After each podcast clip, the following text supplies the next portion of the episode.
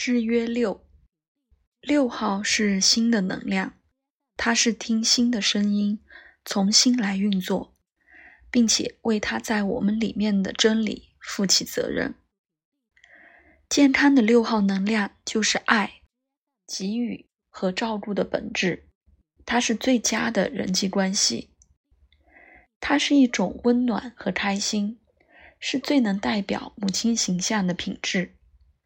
那是一种爱和给予，而没有想要得到任何报酬的能力。心也是我们跟内在真理较深层面的连接，那个层面是超越头脑的，不是我们怎么想，甚至不是我们的情绪，而是内心深处的声音。当所有的观念都摆在一旁时，所留下来的声音，我们倾向于避开这个，而直接采用安全的道德，直接判定好坏，而掩盖了新的真理。六号的能量也是关于我们去活出这个真理的能力，并为它负起责任。